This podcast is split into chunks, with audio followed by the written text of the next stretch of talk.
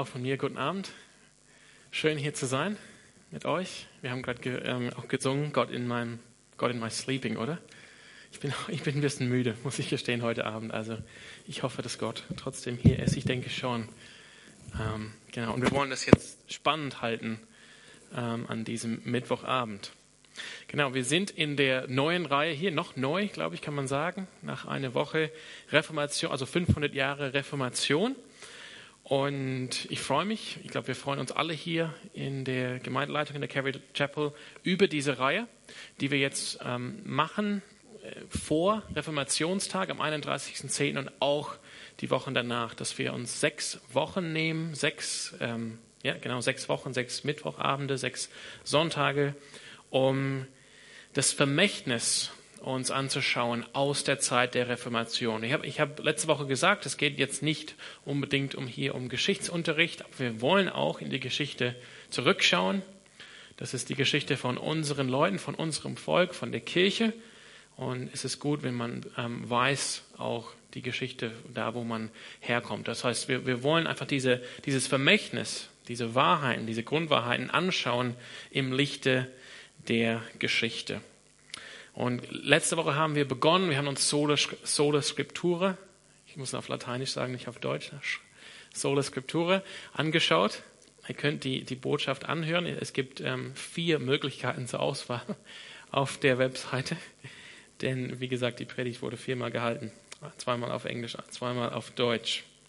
Genau, also falls ihr nicht da wart letzte Woche, ihr könnt gerne die, die Botschaft anhören. Aber wir haben auch da bei der, bei der Einführung in das Thema uns ein bisschen so angeschaut, wie war die Lage in der Kirche, in der Welt damals, äh, 1517. Wir haben festgestellt, mit der Auslösung der Reformation gab es eine Zeit der Erneuerung, natürlich der Reformation, der Reformierung, der Erweckung und ähm, von neuem Leben in der Kirche.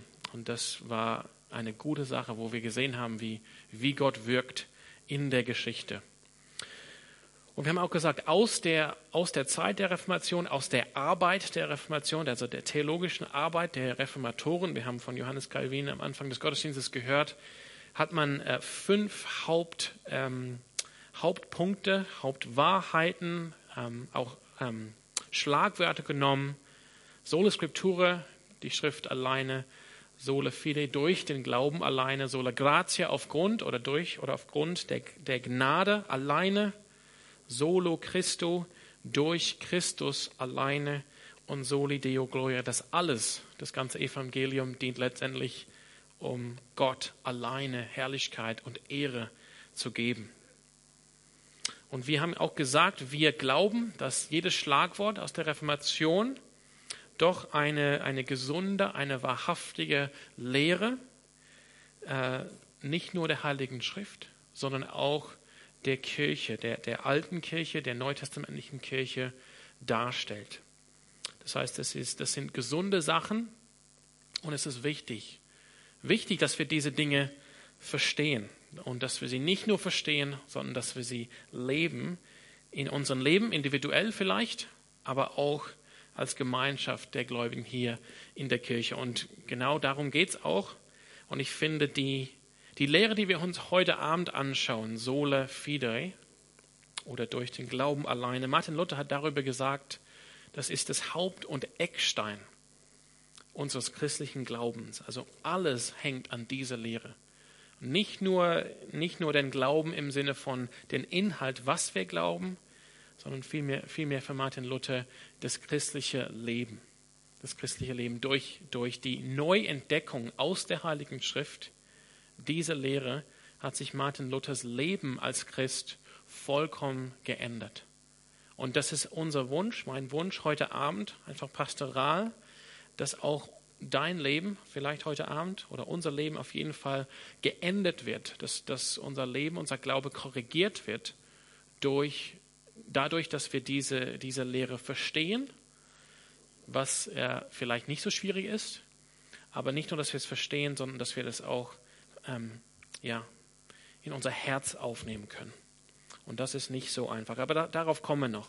Aber jetzt, wenn wir, ähm, wenn wir uns die, den, den historischen Hintergrund nochmal anschauen, wir, wir erinnern uns daran, und ich glaube, ist das, ist, das ist wahrscheinlich jetzt keinem neu. Ich frage mal kurz, wer hat jetzt diesen Luther-Film gesehen, der oft und gerne in christlichen Gemeinden gezeigt wird? Sehr schön, okay. Okay, also es gibt einen Luther-Film für diejenigen, die das noch nicht gesehen, die den noch nicht gesehen haben. Und der wird oft und gerne in christlichen Gemeinden gezeigt. Genau, also wir, wir alle kennen, glaube ich, daher die Geschichte.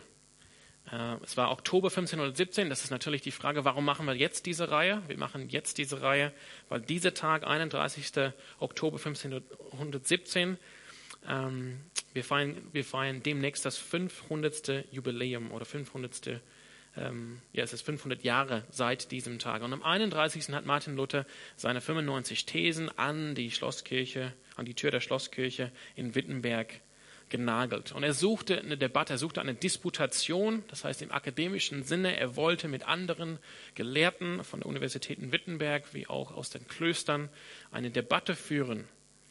Und wir ähm, ja, wir haben auch letzte Woche gesehen, dieses Ereignis, das war wirklich der, der Start, also der Auslöser für die Reformation. Es kam keine Debatte, aber die Thesen wurden übersetzt und wurden dann durch ganz Deutschland innerhalb Rekordzeit verteilt.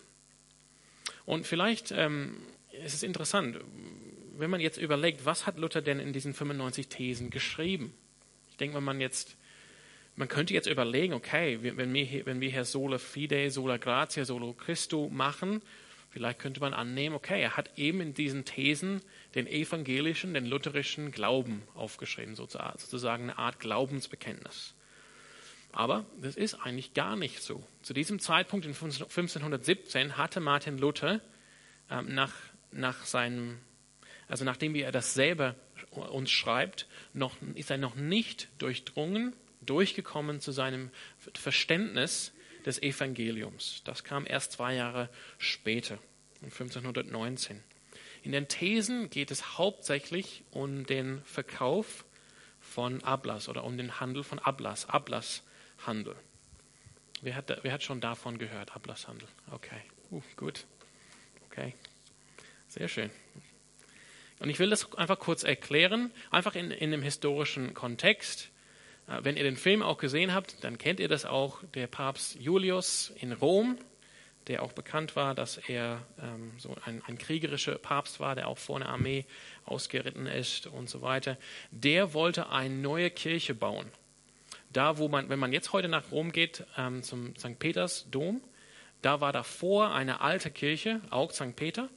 Und diese Kirche war über die Jahre zu klein für die Stadt und war auch nicht mehr in einem guten Zustand. Und Papst Julius wollte ein, ein, eine neue Kirche bauen, einen neuen St. Peter. Und um das Geld dafür einzutreiben, unter anderem hat er, ähm, hat er sich ausgesprochen für den Verkauf von Ablass. Und wir werden uns das auch ein bisschen anschauen. Das heißt, gegen Geld konnte man einen Ablass kaufen und mit dem Ablass wurde eine bestimmte Zeit in der Fegefeuer erlassen. Fegefeuer erlassen. Und wie wir das kennen aus, der, aus dem Film und auch aus der Geschichte, in Deutschland, nicht in Sachsen, Sachsen war es nicht erlaubt, Friedrich der Weise hat es nicht in Sachsen erlaubt, aber Wittenberg lag wohl näher der Grenze und in anderen Territorien des damaligen Deutschen Reiches wurde, Ablass, wurde, wurde Ablässe verkauft. Und durch die Hauptfigur von Johann Tetzel. Und er hat sie sehr aggressiv, sehr, äh, er war sehr hingegeben, diese Arbeit, um Ablass zu verkaufen. Und wir kennen das, ich habe jetzt nachgeschaut, ich kenne das eher auf Englisch, aber es heißt, na, das kennt man so, diesen kleinen Spruch, wenn das Geld im Kasten klingt, die Seele in den Himmel springt.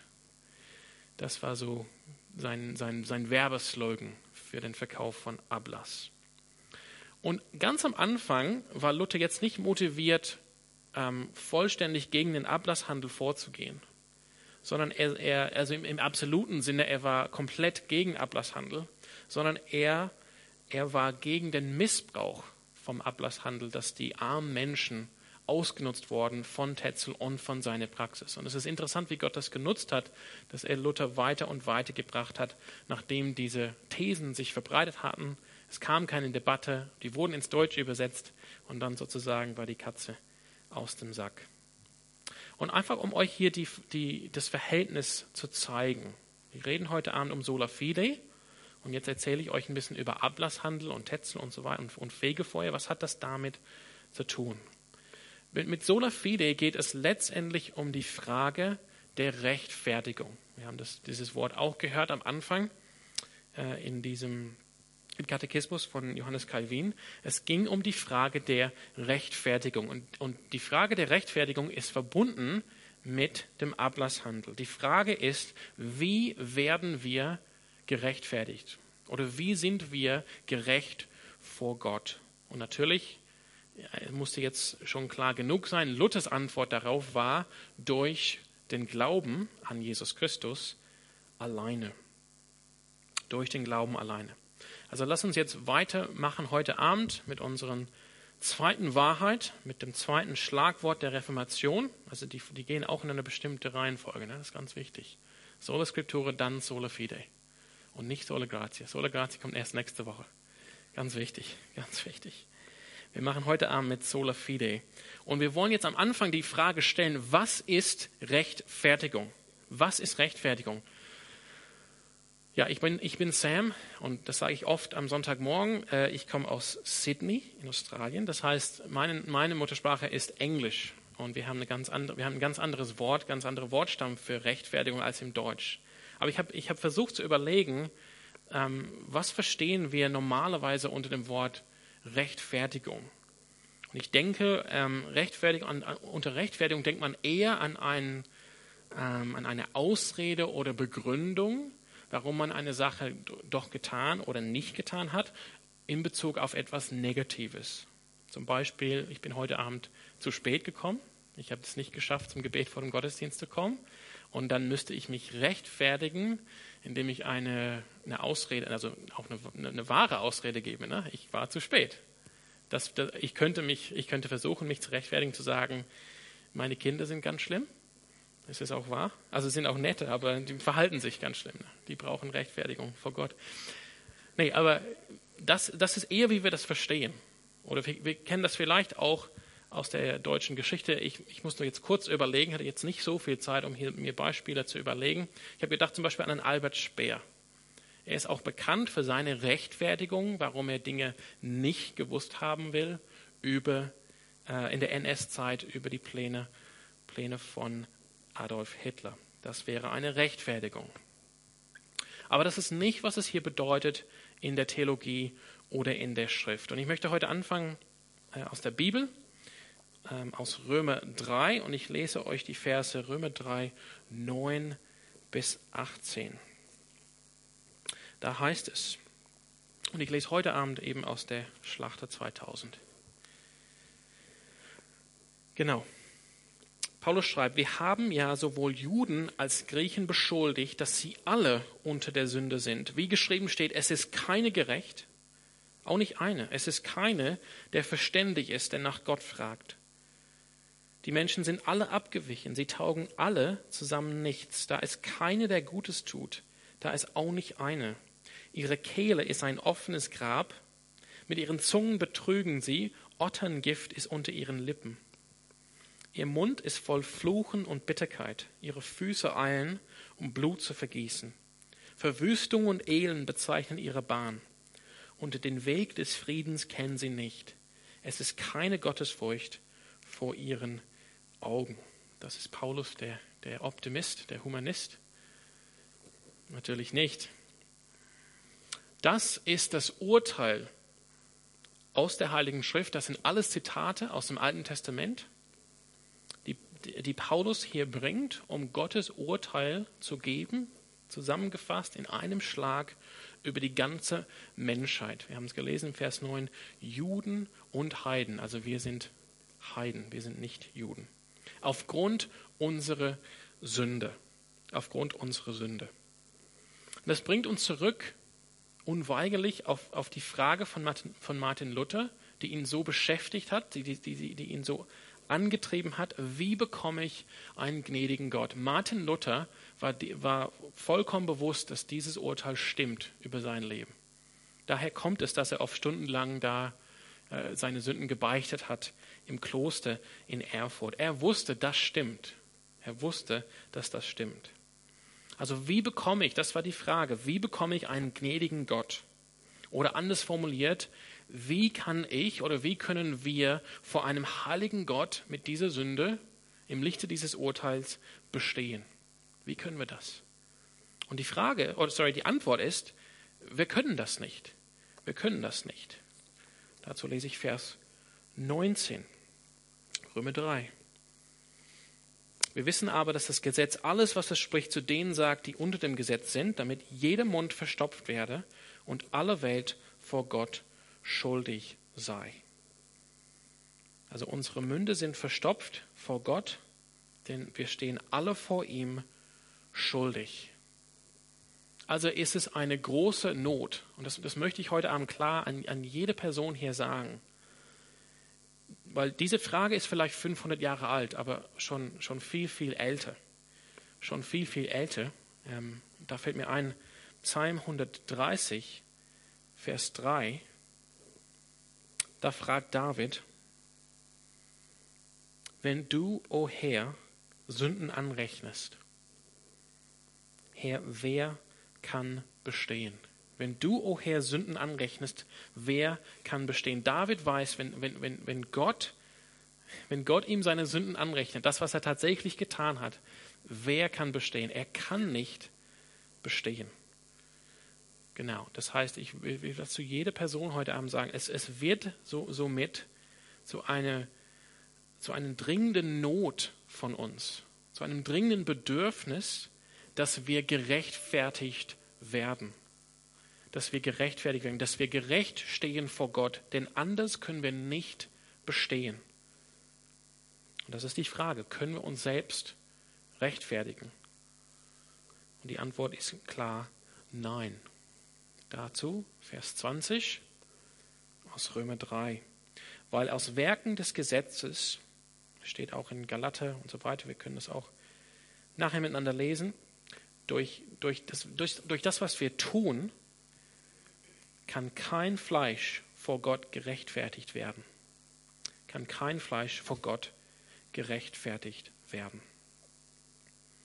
Wir müssen gerechtfertigt werden, auf das wir überhaupt vor Gott bestehen können, auf das wir überhaupt vor Gott stehen können. Und eines Tages werden wir alle vor Gott stehen. Und dann wollen wir, dann wollen wir dort, dort vor ihm stehen und gerechtfertigt sein und eben nicht alleine ohne Rechtfertigung mit diesem Urteil, was wir vor ein paar, paar Minuten gehört haben. Es muss irgendwas getan werden mit unserer Sünde und mit unserer Schuld.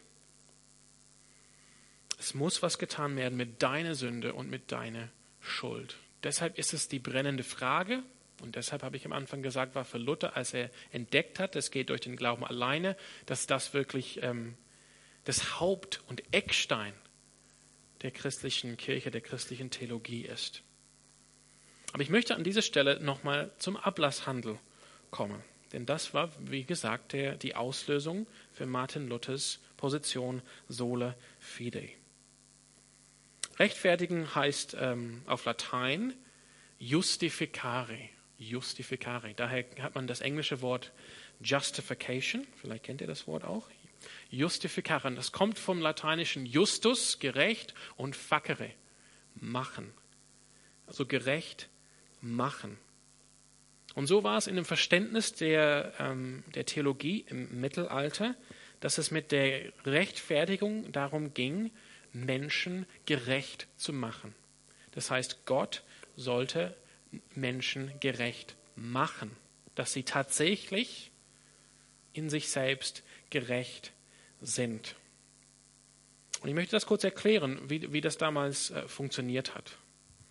Man hat die Gnade der Rechtfertigung bekommen. Es, es, das Bild, was man, was, oder das Wort, was man nennt, heißt Infusion. Wir kennen das vielleicht aus dem Krankenhaus. Äh, hoffentlich nicht, aber wenn schon, denn schon. Infusion. Das heißt, es wird in uns eingegossen. Die Gnade der Rechtfertigung. Und das kommt nach dem katholischen Verständnis durch das Sakrament. Ein Sakrament nach katholischem Verständnis ist ein gnadenvermittelndes Zeichen oder Handeln. Durch das Sakrament von Taufe. Und man bleibt in dieser Gnade der Rechtfertigung und, und wächst auch darin, indem man regelmäßig teilnimmt am Sakrament der heiligen Messe, an der Eucharistie. Deshalb ist es so wichtig, deshalb ist es noch heute der Mittelpunkt der katholischen Kirche ist der Altar und der Mittelpunkt des Gottesdienstes ist die Messe.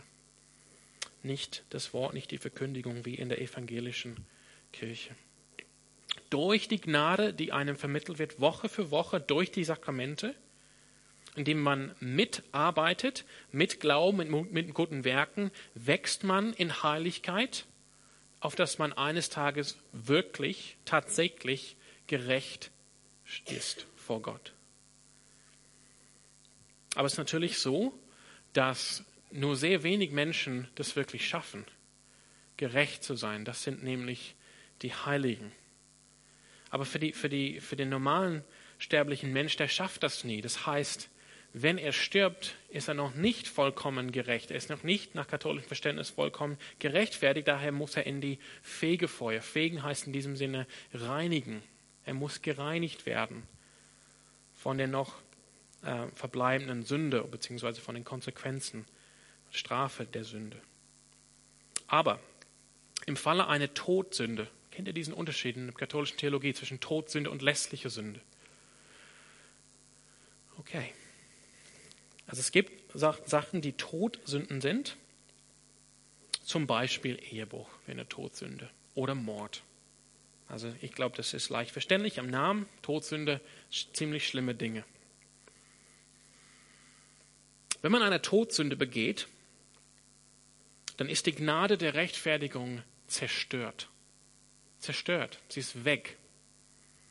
Das heißt, man kann, man kann sich das vorstellen, es gibt nach diesem System die Möglichkeit, dass man, dass jemand glaubt an Jesus Christus oder an Gott aber dadurch, dass er eine Todsünde begangen hat, ist die Gnade der Rechtfertigung weg. Das heißt, er glaubt und ist nicht gerechtfertigt. Und das bringt uns dann zu dem Sakrament, wie, wie, wie ich gesagt habe, ein gnadenspendende, ähm, gnadenspendendes Handeln ähm, zum, zum Bußsakrament. Zum Bußsakrament. Und Bußsakrament besteht auch aus Beichte, das heißt, man muss man musste dem Priester gehen und seine Sünden bekennen. Und dann muss der Priester die Absolution, die Vergebung aussprechen, auf Latein ego te absolvo. Vielleicht du das schon mal gehört oder gesehen in alten Filmen. Und dann muss man gegebenenfalls auch Werke der Genugtuung vollbringen. Und oft folgte dann der Ablass. Und ich gebe euch hier ein Zitat. Durch eine gültige Beichte erlangt der Gläubige nach katholischem Verständnis die Vergebung der gebeichteten Sünden. Befand sich der Gläubige aufgrund begangener schwerer Sünden nicht mehr im Stand der Gnade, was ich gesagt habe, die Gnade wird zerstört, so wird durch die Beichte dieser Sünden die Gemeinschaft mit Gott und der Kirche wiederhergestellt. Die Beichte tilgt jedoch nicht die durch die begangenen Sünden verursachten zeitlichen Sündenstrafen, die gegebenenfalls noch im Fegefeuer verbüßt werden müssen. Gläubige, die neben der Sündenvergebung durch den Priester auch noch die Verminderung der zeitlichen Sündenstrafen erreichen wollen, können zusätzlich zur abgelegten Beichte einen Ablass erlangen. Das ist die Theorie dahinter. Und in, in der Zeit von Luther wurden solche Ablässe verkauft. Also ich muss sagen, in, in, dem heutigen, in der heutigen katholischen Kirche kann man immer noch Ablasse bekommen, aber die sind nicht käuflich. Also es geht hier darum, wie der Mensch vor Gott steht. Es geht um die Frage der Rechtfertigung. Darum geht es hier mit Ablass, dass die Menschen versuchen, ihren Stand, dass, dass sie möglichst vor Gott als gerecht stehen können, indem sie Dinge damals gekauft haben, dass sie wenige Zeit verbringen mussten in diesem Prozess der Reinigung im Fegefeuer, die oft äh, oder die zumindest nach Aussagen der Kirche oft Jahrmillionen dauern könnte. Also wir reden jetzt nicht von fünf Jahren oder so von langen Zeiten. Das war dieses System. Also es war jetzt zwei Jahre, nachdem er seine, diese Thesen an die, an die Tür der Schlosskirche genagelt hatte, dass Luther endgültig zu seinem Verständnis des Evangeliums und damit ähm, auch zu seinem Verständnis der Rechtfertigung durch den Glauben gekommen, gekommen ist.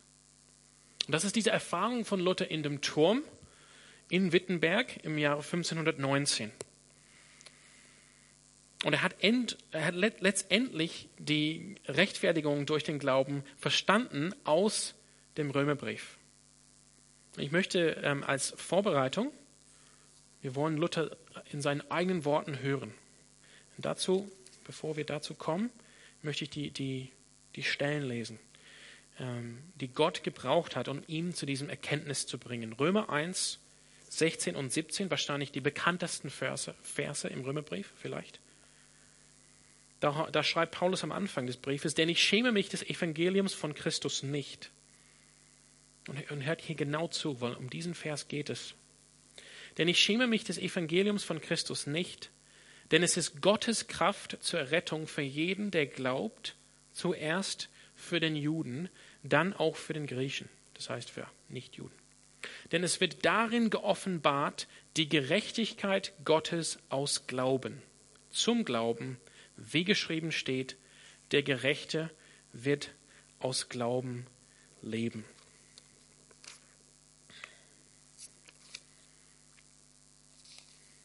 Lass uns jetzt hören, was Luther selber geschrieben hat. Er schrieb diese Worte im Jahre 1545, ein Jahr bevor er gestorben ist. Und wenn ihr die nachlesen wollt, die sind zu finden in der, der Vorrede zu der lateinischen Ausgabe sein, von seinem Gesamtwerk. Dort schreibt er, unterdessen war ich in diesem Jahre 1519 von neuem daran gegangen, dem Psalter, also die Psalmen, auszulegen, indem ich darauf vertraute, dass ich geübte wäre, nachdem ich die Briefe von Paulus an die Römer, an die Galater und den, der, der an die Hebräer gerichtet ist, in der Schule behandelt hatte. Also er hatte schon darüber gelehrt.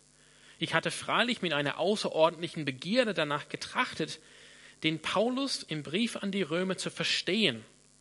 Aber es hatte mir dabei nicht etwa das kalte Blut, welches das Herz umfließt, im Wege gestanden, sondern das einige Wort, welches Kapitel 1.17 steht, die Gerechtigkeit Gottes wird in demselben offenbart. Ich hasste nämlich dieses Wort, die Gerechtigkeit Gottes, weil ich durch den Brauch und die Gewohnheit aller Lehre so unterwiesen war, dass ich es in philosophischer Weise verstehen müsste von der formalen oder tätigen, das heißt aktiven, wirksamen Gerechtigkeit, nach welcher Gott gerecht ist und die Sünde und die Ungerechten bestraft. Ich hoffe, ihr kommt mit. Was Luther hier sagt, ist, er, er hasste dieses Wort, weil wenn es hier heißt, Römer 1,17, denn es wird in dem Evangelium, ja, Paulus schreibt, Römer 1,16, ich schäme mich nicht des Evangeliums von Christus, denn es wird darin geoffenbart die Gerechtigkeit Gottes. Luther hat das so verstanden, im Evangelium von Jesus Christus wird geoffenbart Gottes Gerechtigkeit. Nicht wie wir das verstehen, dass, dass Gott uns diese Gerechtigkeit schenkt. Dazu kommen wir noch. Sondern Luther hat das so verstanden, Gott erweist sich durch Jesus Christus als gerecht und muss folglich die Menschen bestrafen. Er muss hart gegen sie vorgehen. Deshalb schreibt Luther, weil, weil er selber versucht hat, durch das Mönchtum gerecht zu sein durch Gott. Ich hasste dieses Wort. Das meinte er mit dieser wirksamen Gerechtigkeit. Gott nämlich wird gerecht und sieht, du bist Sünder, ich strafe, ich bestrafe deine Sünde. Und Luther hat so verstanden, diese Art Gerechtigkeit wird offenbart durch das Evangelium von Jesus. Ich hasste dieses Wort. So schreibt er weiter, als ob es in der Tat nicht genug wäre, dass die Elenden und durch die Erbsünde ewig verlorenen Sünde durch das Gesetz der heiligen zehn Gebote mit jeder Art von Un Unglück beladen sind von Gott, musste denn Gott auch noch durch das Evangelium Jammer auf Jammer häufen und uns auch durch das Evangelium seine Gerechtigkeit und seinen Zorn androhen? So wütete ich in meinem bösen und beunruhigten Gewissen, doch klopfte ich ungestüm bei Paulus an dieser Stelle an, indem ich aufs heftigste danach dürstete zu wissen, was Paulus meinte. Luther. Er geht weiter. Endlich, da ich Tag und Nacht darüber nachdachte, gab ich durch Gottes Gnade auf den Zusammenhang acht, nämlich die Gerechtigkeit Gottes wird darin offenbart, wie geschrieben steht, hier im Römer 1,17, der Gerechte lebet seines Glaubens. Da fing ich an zu verstehen, dass die Gerechtigkeit Gottes die sei, durch welche der Gerechte durch die Gabe Gottes lebt, nämlich durch den Glauben. Und dass dies die Bedeutung sei. Durch das Evangelium wird die Gerechtigkeit Gottes offenbart, durch welche uns der barmherzige Gott durch den Glauben gerecht macht. Wie geschrieben steht, der Gerechte lebet seines Glaubens. Er ist zu einem ganz anderen Verständnis des Textes gekommen. Und ich hoffe, ihr seid da mitgekommen. Er hat verstanden, die Gerechtigkeit an dieser Stelle bedeutet nicht die aktive Gerechtigkeit von Gott, dass er sich gerecht erweist gegenüber Sünde, indem er Sünde bestraft, sondern das ist eine Gerechtigkeit, die Gott uns schenkt durch den Glauben, aufgrund dessen wir vor ihm bestehen können. Hier war Luther an die Antwort gelangt von seiner Frage, wie bekomme ich einen gnädigen Gott? Durch das wahre Evangelium. Dadurch, dass er Paulus tatsächlich verstanden hat. Und hört zu, was er dann, wie er geschrieben hat, wie es ihm danach ging. Da habe ich empfunden, dass ich ganz wiedergeboren sei und durch die offenen Türen in das Paradies selbst eingegangen bin. Da erschien mir sofort die ganze Schrift ein ganz anderes Ansehen zu haben. Ein ganz anderes Ansehen. Er hat verstanden, er hat endlich gesehen, dass Gott barmherzig ist. Dass das Evangelium da ist, weil wir eben nicht vor Gott bestehen können mit unserer Schuld. Weil dieses Urteil, was wir vorhin gehört haben von Paulus, gilt.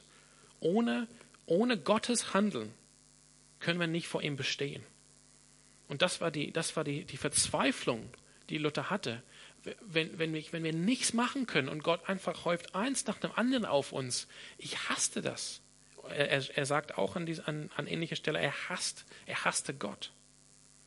Aber jetzt erkennt er, nein, in dieser Situation der Hoffnungslosigkeit, der Verzweiflung, da schenkt Gott Gerechtigkeit durch den Glauben.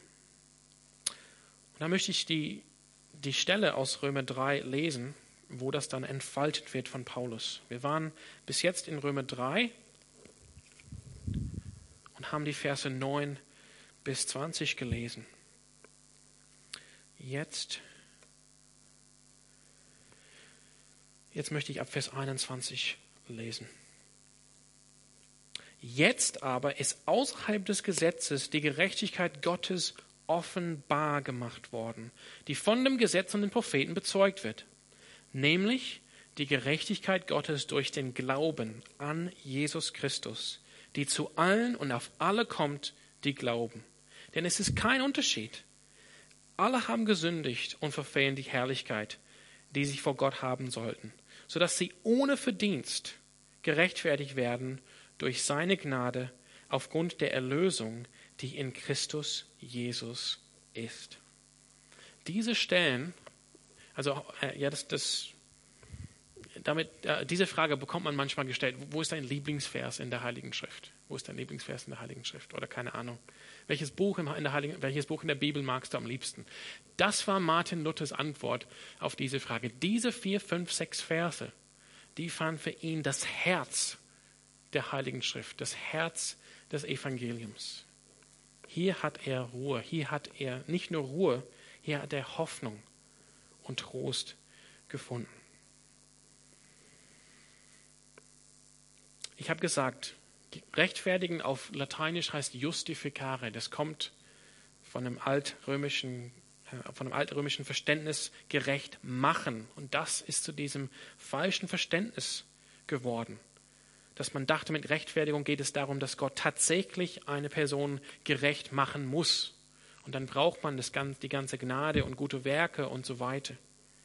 Und Luther verstand hier aus dem Griechischen, ja, es ist ursprünglich auf Griechisch geschrieben, nicht auf Latein, dass das Wort, was hier für rechtfertigen steht, DKO, heißt für gerecht erklären. Für gerecht erklären. Das heißt, wie es hier heißt im Vers 24, so dass sie ohne die Menschen, wir, ohne Verdienst, ohne dass wir das verdienen, ohne Verdienst gerechtfertigt werden durch seine Gnade aufgrund der Erlösung, die in Christus Jesus ist. Luther hat das verstanden, dass Gott uns frei aus, seinem, aus seiner Gnade, aus seiner Barmherzigkeit uns für gerecht erklärt, durch, dadurch, was Jesus Christus vollbracht hat und gemacht hat. Und das heißt, ähm, oder, oder wir nennen dieses Konzept, dieses Verständnis der Rechtfertigung forensische oder juristische Rechtfertigung, weil es geht um, ein, um, ein, ähm, um eine Aussage von Gott über den Status einer Person, dass wir gerecht sind. Gott sagt, wenn du, wenn du den Glauben an Jesus Christus hast, und wir kommen gleich zum Glauben, dann sagt Gott zu dir, du bist gerecht. Er macht ein, eine Aussage über deinen Status. Natürlich sind wir aber nicht tatsächlich gerecht. Und das führte zu Luthers ähm, Aussage, die auch sehr bekannt ist. Vielleicht habt ihr die, die auch schon gehört. Er sagte, wir sind simul justus et peccator. Wer hat das schon gehört? Ja, yeah, Lukas. Du studierst Theologie, oder? Naja. Das heißt, wir sind simul, also simultan, gleichzeitig. Justus, gerecht, peccator ist das Lateinische für Sünde. Wir sind gleichzeitig gerecht und auch Sünde. Und wenn ihr hier im Römerbrief seid, ihr könnt einfach kurz den Vers 5 anschauen. Dort heißt es, äh, wir, sollen an den glauben, der den Gottlosen rechtfertigt. Dem wird sein Glaube als Gerechtigkeit angerechnet. Während wir noch Sünde sind, während wir noch verloren sind, erkennt Luther, ist es in diesem Zustand, dass Gott zu uns spricht, du bist gerecht. Du giltst als gerecht vor mir. Aber wie kann Gott das machen? Gott ist doch gerecht. Er kann doch nicht sagen, wir sind gerecht oder du bist gerecht, wenn es doch nicht wahr ist. Macht das Gott nicht zu einem Lügner. Und hier geht es um die, die Zurechnung, dass irgendetwas uns zugerechnet wird nach Martin Luthers und nach, also nach dem Verständnis der Reformatoren. Wir hatten vorhin gesehen mit dem katholischen Verständnis, irgendwas wird eingegossen, Infusion, nämlich die Gnade der Rechtfertigung durch das Sakrament der Taufe. Jetzt erkennt Lukas, äh, Lukas, Luther, dass, dass uns irgendwas zugerechnet wird. Schaut mit mir in, in Römer 3, äh, Vers 26. Dort heißt es, also ich lese es einfach vor, um seine Gerechtigkeit in der jetzigen Zeit zu erweisen, damit er selbst gerecht sei und zugleich den rechtfertige, der aus dem Glauben an Jesus ist. Also es geht darum, dass, dass Gott hier in diesem Prozess sowohl gerecht ist und auch derjenige ist, der rechtfertigt. Gott ist nicht ungerecht. Er kehrt nicht Sünden unter den Teppich und vergisst sie. Er macht keine, ähm, keine einseitige Erklärung, dass er einfach Sünden vergisst, ohne dass Sühne dafür geleistet wird. Das wäre ungerecht. Und wir wollen keinen ungerechten Gott. Ein gerechter, ein heiliger Gott, ein Gott, ein Gott, auf den man sich verlassen kann, ein Gott, ähm, ein Gott, der gut ist, kann nicht einfach das, das, das Böse oder die Sünde ignorieren. Das ist nicht gut. Wenn wir vielleicht, wenn wir zurückkommen zu unserem Beispiel vorhin von Albert Speer, das ist genau das, was Albert Speer gemacht hat. Er hat das Böse ignoriert. Ist das gut? Die Geschichte sagt nicht. Nicht gut. Man hat seine Rechtfertigung nicht angenommen. Gott muss gerecht Gott muss Sünde bestrafen, um gerecht zu sein. Er muss das Böse bestrafen. Und das tut Gott, indem unsere Sünde Jesus Christus zugerechnet wird. Dazu können wir Nee, wir lassen das, die, die Zeit geht aus. Unsere Sünde wird Jesus Christus zugerechnet am Kreuz. Das heißt, am Kreuz, wenn Jesus stirbt, es ist nicht nur, dass er eines schrecklichen Leides durchgeht für uns. Wir sind nicht errettet dadurch, dass Christus einfach sehr viel gelitten hat körperlich für uns, sondern in diesem Moment am Kreuz ist Jesus, Christus in, seiner menschlichen Natur tatsächlich ähm, verlassen von Gott, Gott verlassen. Und die, die rechtmäßige Strafe von Gott für all unsere Sünde liegt auf Jesus Christus. Er bekommt auch den Zorn für unsere Sünde. Gott ist nicht ungerecht. Die Sünde, die wir, die wir tun, die wir machen, die werden tatsächlich bestraft. Aber die werden bestraft in Jesus Christus. Und die Gerechtigkeit von Jesus Christus, die, sagt Luther, wird uns zugerechnet. Das heißt, wir, wie es auch, wie es auch hieß, glaube ich, hier bei Calvin, wir sind umkleidet in seine Gerechtigkeit. Das Bild, was im Neuen Testament dafür ähm, verwendet wird, auch von Jesus, ist ein weißes Gewand. Wir sind umkleidet in der Gerechtigkeit, die von außen kommt. Wir haben es gehört, es kommt nicht aus dem Gesetz, es kommt nicht aus uns selbst, es kommt von außen und wird uns geschenkt. Wir sind gekleidet in der Gerechtigkeit von Jesus Christus. Deshalb kann Gott sowohl gerecht sein, er bestraft rechtmäßig die Sünde, er ignoriert nicht das Böse, aber er ist auch derjenige, der uns rechtfertigt. Das heißt, auf, auf welche Grundlage, so wichtig, auf welche Grundlage, hier wird es ganz praktisch für uns, auf welche Grundlage werden wir gerechtfertigt? Auf welche Grundlage bestehen wir vor Gott? Auf der Grundlage von dem, was Jesus Christus getan hat und nicht, was wir tun. Das, das ist so einfach, glaube ich, zu verstehen mit unserem Gehirn. Okay, ich bestehe vor Gott aufgrund dessen, was Jesus gemacht hat und nicht aufgrund, was ich tue. Aber es ist so schwer, das in unseren Herzen aufzunehmen. Ich kann mich selber hier daran erinnern, ich saß hier in diesem Saal vor vielen, vielen Jahren. Ähm, als äh, damals Pastor David Pham hier gelehrt hat. Es war so ein kleiner Kreis, es war, glaube ich, eine Jüngerschaftsschule. Und es ging um dieses Thema. Und ich kann, ich, ich kann mich noch immer daran erinnern, wie es war für mich, als es endlich sozusagen durchdrungen ist bei mir. Es, es kommt nicht auf mein Tun, nicht auf das, was ich leiste, dass ich vor Gott als gerecht stehen kann. Es kommt nicht auf mein Tun, sondern es kommt auf die Gerechtigkeit von Jesus Christus, die mir geschenkt wird. Geschenkt durch den Glauben. Durch den Glauben. Deshalb fünfte Sohle, Soli, Deo Gloria, allein Gott die Ehre. Erlösung, also der Name Jesaja heißt Erlösung oder Errettung ist von dem Herrn. Und das bekennen wir. Von vorne bis hinten ist unsere Erlösung, unsere Rettung Gottes Sache.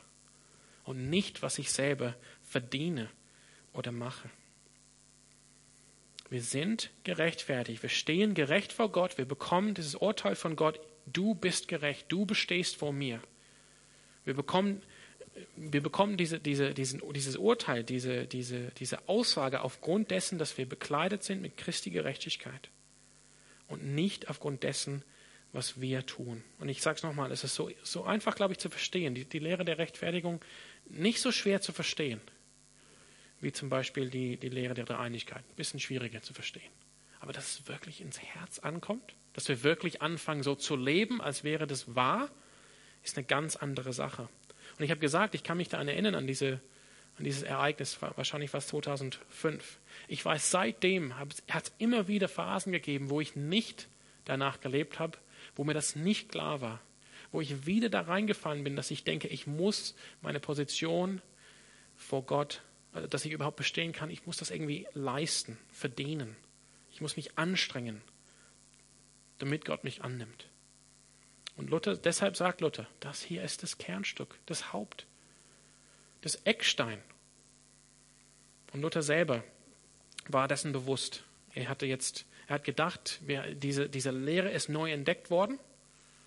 Neu entdeckt, sage ich mal, denn ähm, kurze, kurze Zeit später in diesem Text, woraus ich zitiert habe, ähm, sagt er, dass er auch in Augustinus gelesen hat aus der antiken Kirche und da auch gesehen hat, dass Augustinus das auch gelehrt hat. Also neu entdeckt, aber Luther hat gemeint, das geht so schnell wieder verloren, weil wir so als Menschen denken, wir müssen immer unseren Weg vor Gott verdienen. Deshalb war Luther auch dafür, dass man das Evangelium jeden Sonntag predigt, weil er meinte, er braucht das Evangelium jeden Sonntag zu hören. So dumm, so vergesslich ist er, was diese Dinge angehen. Aber ich möchte das zu jeder Person heute Abend sagen. Das ist so kostbar, diese Wahrheit. Du stehst, du bestehst vor Gott. Gott sagt zu dir, du bist gerecht aufgrund dessen, was Jesus Christus gemacht hat und nicht aufgrund dessen, was du getan hast oder nicht getan hast. Die Sache oder der Punkt, sagte Luther, sagte Luther an dem die Kirche Jesu Christi entweder steht oder fällt. Er meint, wenn diese Lehre verneint wird oder vergessen wird oder nicht gelebt wird, dann ist die Kirche nicht mehr die Kirche. Sie ist nicht mehr die Institution, die von Jesus Christus gegründet wird, um eben Gnade an die Welt zu bringen. Erlösung, das Evangelium. Das heißt, die die, die Implikation, was folgt für uns aus Sola Fide. Wir können, wir können äh, uns, wir, wir, können Ruhe haben. Wir können Ruhe haben. Es ist manchmal so ein, so, ein, so ein gutes Gefühl, einfach zur Ruhe zu kommen. Von allem Streben, um Gottes Verdienst, sorry, um Gottes Gunst zu verdienen. Wir können uns beruhigen. Wir müssen nichts beweisen. Wir müssen keine Sühne leisten für irgendwelche Sünden. Wir müssen jetzt nicht versuchen, das mein, da meine ich, wir müssen jetzt nicht versuchen, ganz viele gute Dinge zu machen, um die schlechten Dinge auszugleichen, die wir schon getan haben. Das funktioniert nicht und das müssen wir auch nicht. Das ist schon ein für alle Mal getan durch Jesus Christus. Und ich möchte, ähm, ich weiß, es ist ein bisschen länger, es ist der Mittwochabend, ich möchte ganz kurz noch kommen zum Glauben. Es geht heute Abend um Sola Fide, Glaube alleine. Wir haben darüber gesprochen, dass es eigentlich darauf hindeutet, dass wir gerechtfertigt werden, Rechtfertigung durch den Glauben alleine an Jesus Christus. Und ich möchte einfach ganz kurz über Glauben sprechen. Weil wenn wir hier über Glauben sprechen, da reden wir jetzt nicht über den Inhalt des christlichen Glaubens, der ein für alle Mal durch die Apostel an die Kirche überliefert wurden, den es auch gilt, dass wir es auch weitergeben. Wir reden nicht darüber, wie wir vielleicht im Glauben wachsen, als Christen im ganz praktischen Sinne. Wir reden nicht darüber, wie wir unseren Glauben verteidigen, vielleicht an der Universität. Oder wie wir Dinge angehen im Glauben, wie wir vielleicht einen Glaubensschritt nehmen. Sondern wir reden hier ganz einfach über Glauben am Evangelium. Darum geht's. Wenn es heißt, wir sind gerechtfertigt, wir bekommen diese Zusage von Gott, du bist gerecht, aufgrund dessen, was Jesus Christus getan hat, durch den Glauben. Was ist damit gemeint? Es geht darum, dass wir, am, e, dass wir das Evangelium, oh, sorry, dass wir dem Evangelium glauben. Dazu möchte ich einfach euch vorlesen aus Römer 1, 3 und 4. Also es geht hier darum, dass Gott zuvor Dinge verheißen hat, nämlich, was hat er verheißen? Nämlich das Evangelium von seinem Sohn, der hervorgegangen ist aus dem Samen Davids nach dem Fleisch und erwiesen ist als Sohn Gottes in Kraft nach dem Geist der Heiligkeit durch die Auferstehung von den Toten, Jesus Christus, unseren Herrn. Das ist das Evangelium. Dass Jesus Christus der wahre Herr ist, der wahre Kyrios und nicht Cäsar. Und dass Jesus Christus eben dieser wahre Herr ist, weil er auferstanden ist, also körperlich, leibhaftig auferstanden ist von den Toten. Und dadurch ist Sünde, ähm, Schuld, Tod und Teufel besiegt, auch unsere Sünde. Es gilt, diesem Evangelium zu glauben. Und ich möchte euch zeigen, wie das aussieht nach Paulus. Er schreibt hier in 1. Thessalonicher, Kapitel 2, genau wie das funktioniert. 1. Thessalonicher 2 und Vers 13. Paulus ist natürlich einfach nach Thessalonik gekommen und hat das angekündigt. Hey, Jesus Christus ist auferstanden. Wahrscheinlich ein bisschen anders. Auf jeden Fall auf Griechisch. Da heißt es hier in 1. Thessalonicher 2, Vers 13. Darum, also Paulus schreibt, darum danken wir auch Gott unablässig, dass ihr Thessalonicher, als ihr das von uns verkündigte Wort Gottes empfangen habt, es nicht als Menschenwort aufgenommen habt, sondern als das, was es in Wahrheit ist, als Gottes Wort, das auch wirksam ist in euch, die ihr gläubig seid. Oder wenn wir heute Abend schließen, wo wir auch angefangen haben, im Römerbrief, in Römer 10, Vers 17, sehr bekannt, schreibt Paulus, der Glaube kommt aus der Verkündigung, die Verkündigung aber durch Gottes Wort. Also wir glauben, wenn wir hören, wie dieses Wort über Jesus Christus verkündet wird. Also das ist die Frage, die man, die man sich heute stellen kann, heute Abend. Glaube ich diese Botschaft? Glaube ich diesem Evangelium, dass Jesus Christus auferstanden ist von den Toten? Dass er der rechtmäßige Herrscher dieser Welt ist? Dass Gott ihn als Kyrios, als Herr, als König eingesetzt hat? Dass durch die, durch die Auferstehung die Sünde, den Teufel und den Tod besiegt sind. Das ist Glaube. Und nach dem Verständnis von den Reformatoren hatte dieser Glaube drei Aspekte. Drei Aspekte. Und alle drei sind wichtig.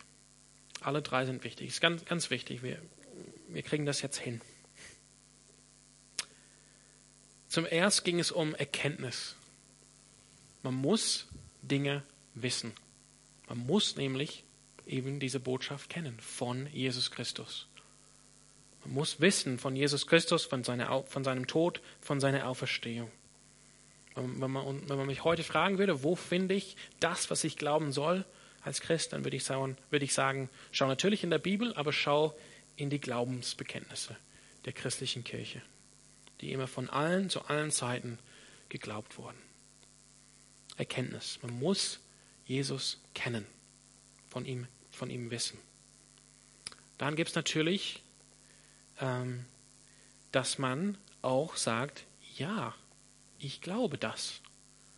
Ja, ja, ich glaube, dass das stimmt. Man muss nicht nur von Jesus gehört haben, man muss nicht, nicht nur dieses Erkenntnis haben von dem Evangelium, vom Inhalt des Glaubens, sondern man muss sagen, ja, ich glaube. Ich glaube. Aber einfach diese zwei zusammen, das ist momentan nur der Glaube der Dämonen aus Jakobus 2. Die Dämonen wissen vom Evangelium und sie glauben, dass es stimmt, aber sie sind trotzdem verloren. Es braucht ein, ein wichtiger dritter Teil, nämlich das persönliche Vertrauen und sich verlassen auf das Evangelium, vor allem auf die Person, die im Mittelpunkt des Evangeliums steht, Jesus Christus. Erkenntnis von den Fakten des Evangeliums, wie sie auch uns überliefert sind im Neuen Testament, Jesus Christus gekreuzigt, nach, am dritten Tage auferstanden, er ist ähm, den Aposteln erschienen, erst Kephas und danach die zwölf und danach 500 aufgefahren in den Himmel. Erkenntnis reicht nicht. Auch einfach das zu bejahen, reicht nicht, sondern alle drei sind nötig. Man muss, also Glaube heißt, diesem Evangelium Vertrauen zu schenken für mich, dass ich mich verlasse auf Jesus Christus. Also auch in die andere Richtung geht es nicht, dass man einfach, ähm, dass man es einfach gut meint, dass man es einfach gut meint. Und Luther hat gesagt, wir sind gerechtfertigt durch den Glauben alleine, aber nicht durch einen Glauben, der alleine ist. Wir sind gerechtfertigt, wir stehen gerecht vor Gott durch unseren Glauben an Jesus Christus alleine und nicht aufgrund von irgendwelchen Werken. Aber dieser Glaube ist nicht alleine. Sie ist ein lebendiger Glaube, eine Glaube, die, um die Sprache des Neuen Testamentes zu nehmen, die Frucht bringt. Die wird sichtbar sein. Und das ist, glaube ich, so wichtig, dass wir das verstehen, was die Reformatoren, was Luther auch gesagt hat. Er sprach von einem Fides viva, ein lebendiger Glaube. Nicht einfach ein Glaube von einem Lippenbekenntnis, sondern ein Glaube, der sich sehen lässt in meinem Leben. Ich kenne Jesus, ich sage Ja zu dem Inhalt des Evangeliums. Ich habe ein persönliches Vertrauen zu Jesus Christus. Ich verlasse mich auf ihn und das wird sichtbar in meinem Leben. Ich stehe gerecht vor Gott nur aufgrund dessen, dass ich glaube und Jesus und, und Gott deshalb mir ähm, Gerechtigkeit schenkt. Aber dieser Glaube ist nicht alleine. Sie ist sichtbar in meinem Leben durch Frucht. Durch Frucht. Das ist der reformatorische Glaube. Und wenn Glaube jetzt eine Gabe ist, ein Geschenk ist und es nicht durch unser Verdienst geschieht, hiermit komme ich zum Ende, dann sind wir frei. Das soll jetzt heute mit uns in den Abend gehen. Wir sind frei, Gott und unseren Nachbarn zu dienen als Söhne. Wir sind jetzt vereint mit Christus. Wir sind jetzt adoptiert in seine Familie. Wir müssen jetzt nicht wie Sklaven versuchen, Gottes Gunst zu erlangen, sondern wir können frei, in aller Ruhe Gott und unserem Nachbar dienen als Söhne und Töchter in Christus. Also, wir, wir sollen den Unterschied verstehen. Es geht hier nicht darum, dass wir nichts mehr tun. Schön, Gott hat mich für gerecht erklärt, muss ich nichts mehr tun. Es geht darum, dass wir aufhören, uns anzustrengen, um Gottes Gunst zu verdienen. Aber es geht darum, anzufangen zu handeln, so nach dem Motto, weil Gott mich aus seiner Barmherzigkeit und Liebe angenommen hat, aufgrund meines Glaubens in Jesus Christus alleine, so will ich doch kämpfen, dass ich persönlich heilig bin, damit mein Leben ihm ehrt. So will ich doch den Schwachen dienen, weil er mir gedient hat, da wo ich am schwächsten war. Ich möchte bei anderen die Bürden tragen oder die Lasten tragen, weil Jesus Christus meine Last getragen hat. Ich möchte allen gut tun, weil Jesus Christus mir gut getan hat. Nicht um Gunst zu verdienen, sondern eine Freiheit, weil wir alles bekommen haben durch Jesus Christus und durch Gott. Wir bekommen die Freiheit, wir können unseren Nachbar, wir können Gott leben und dienen, weil sie eben, ähm, weil sie, weil sie eben wert sind. Und nicht, weil wir irgendwie denken, ich muss das tun, ich muss meinem Nachbar dienen und ich muss ihn lieben, damit ich irgendwann gerecht stehe vor Gott. Nein, wir haben die Freiheit, Gott und unserem Nachbar zu dienen, als Söhne und Töchter und nicht als Sklaven. Und ich hoffe, ich weiß, es ist Mittwochabend. Ich habe auch gesagt am Anfang, God in, in my sleeping. Wir sind wahrscheinlich müde. Aber ich hoffe, ihr könnt das heute Abend mitnehmen. Das ist wirklich, wenn das nicht nur hier ankommt und, und man denkt, okay, ja, ist nett, sondern wirklich hier ankommt, diese Wahrheit ist lebensverändernd. Sie hat Martin Luthers Leben vollkommen verändert. Er hasste Gott. Er lebte so, verbrach Stunden in der Beichte, hat versucht, durch seinen Verdienst Gottes Gunst zu erlangen und hasste nur Gott, weil er dachte, ich, ich komme ihm sowieso, ich, ich werde ihm sowieso nicht, nicht gerecht. Und das hat ihn befreit, ein christliches Leben, ein wahrlich christliches Leben zu führen, wie er, wie er wahrscheinlich selber sagen würde, ne? ein wahrlich christliches Leben zu führen. Damit komme ich äh, zum Schluss und ich denke, ich würde die Lobpreise einladen. Ne? Genau, ich würde die Lobpreise gerne einladen, dann vielleicht so ein Loblied zu singen, dass Gott uns alles geschenkt hat in Jesus Christus. Möchte ich darum bitten, da wo wir vielleicht auch mitten in der Woche sind, wo wir auch getrieben sind von dieser Gesellschaft und Welt, in der wir leben, wo wir immer, immer Dinge leisten müssen und etwas erreichen müssen, etwas machen müssen aus unserem Leben, dass wir einfach ähm, ja, diese Wahrheit einfach neu in unser Herz sinken lassen, dass du alles für uns getan hast und dass wir allein durch Glauben ja, einfach zur Ruhe kommen können vor dir, dass unser Gewissen frei ist vor dir. Wir können gar nichts tun für dich. Du hast alles für uns getan, Herr, und das ist einfach so befreiend. Heiliger Geist, ich möchte dich einfach darum bitten, dass das einfach neu präsent in unseren Herzen wird. Nicht nur in unserem Kopf, sondern in unser Herz fällt heute Abend. Und ähm, ich bete einfach für diejenigen, die heute Abend hier sind, die das vielleicht noch gar nicht so erlebt haben, ähm, dass sie eigentlich gar nicht viel tun können, um in, in eine gute Beziehung mit Gott wiederzukommen, dass sie es wirklich erfahren, in ihrem Herzen einfach auch spürbar wird, in ihrem Vertrauen auf Jesus Christus, dass sie diese Last, die sie belädt, dass sie sie loslassen können und dass du sie ihnen eigentlich abgenommen hast und dass du sie getragen hast. Amen.